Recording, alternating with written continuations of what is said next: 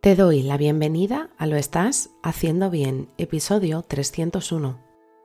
Hola, soy María Moreno, psicóloga perinatal, y este es un programa donde hablamos sobre todo lo relacionado con la búsqueda del embarazo, embarazo, parto, posparto, crianza y duelo perinatal.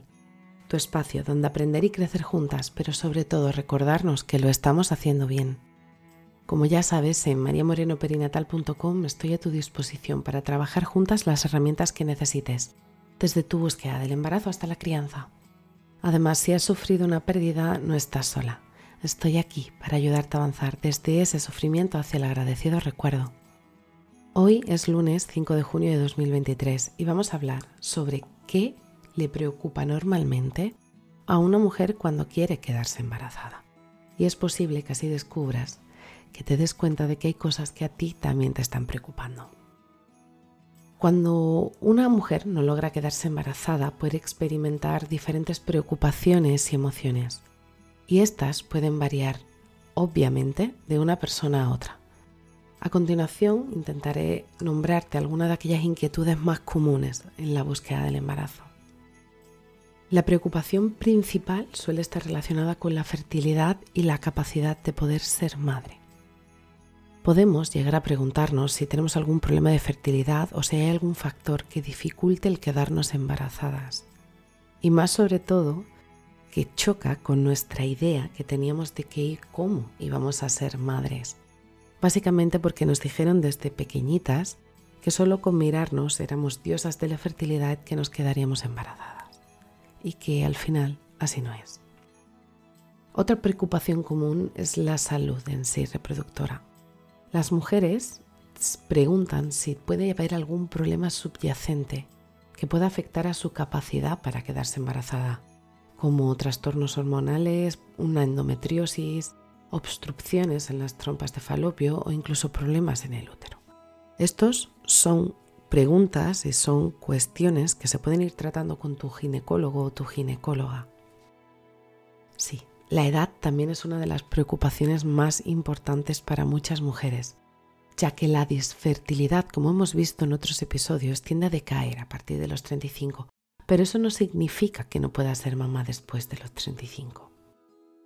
Aquellas que están intentando quedarse embarazadas y a una edad un poco más avanzada de lo que es entre comillas normal, pueden llegar a sentir auténtica preocupación acerca de que se van a tener la posibilidad de quedarse embarazadas, pero sobre todo también de tener un embarazo saludable.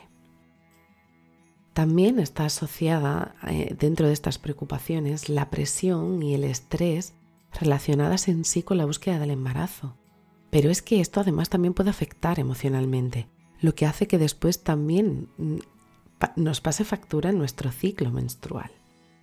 El deseo de poder ser mamás y de tener un bebé en nuestra barriga también eh, es posible que puedan aumentar esa ansiedad, esta frustración o esa tristeza que sentimos cada vez que un ciclo inicia de nuevo.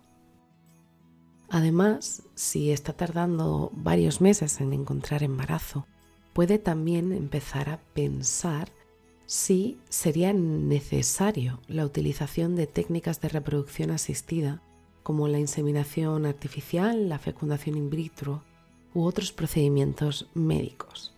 Porque es que en realidad, sobre todo estas preocupaciones pueden estar relacionadas con la eficacia, los costes y los posibles efectos secundarios de que requieren estos tratamientos.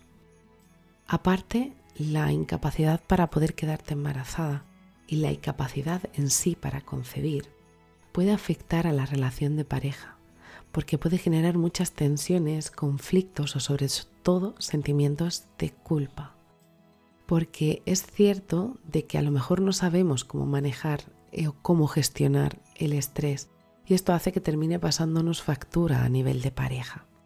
Y sobre todo llegará un momento en el que pueda empezar un peloteo de culpas que puede mermar mucho vuestra relación. Es importante también destacar que todas estas preocupaciones son completamente normales y completamente comprensibles. Si una mujer está experimentando dificultades para poder quedarse embarazada y tiene preocupaciones, es recomendable buscar apoyo médico, pero también emocional. Un profesional de la salud como un ginecólogo o una especialista en fertilidad puede brindarte orientación y realizar evaluaciones que determinen cuáles son las causas de la infertilidad y también discutir opciones de tratamiento si los necesitaras. Pero es que además contar con una persona relacionada con el apoyo emocional, como podría ser una psicóloga perinatal, también puede suponer un antes y un después. Sin olvidar que también contar con el apoyo de tus seres queridos, con un grupo de apoyo o, personas que tengas cerca a modo de tribu que te pueden ayudar a manejar todo ese estrés y todas las emociones durante este proceso. Sí me gustaría recordarte que puedo acompañarte durante tu búsqueda del embarazo y poder transitar juntas esas emociones que te están desencadenando cada vez que te baja la regla, cada vez que hemos pensado en el que no podríamos quedarnos embarazadas. Así que si estás en ese momento en el que sientes que estás comenzando la búsqueda del embarazo y te sientes muy perdida, te abrazo fuerte porque no estás sola. Y bueno, hasta aquí el episodio 301 de Lo estás haciendo bien. Recuerda que puedes ponerte en contacto conmigo en mariamorenoperinatal.com. Gracias por estar ahí, por estar al otro lado. Nos escuchamos mañana martes con temáticas relacionadas con el embarazo. Y recuerda, lo estás haciendo bien.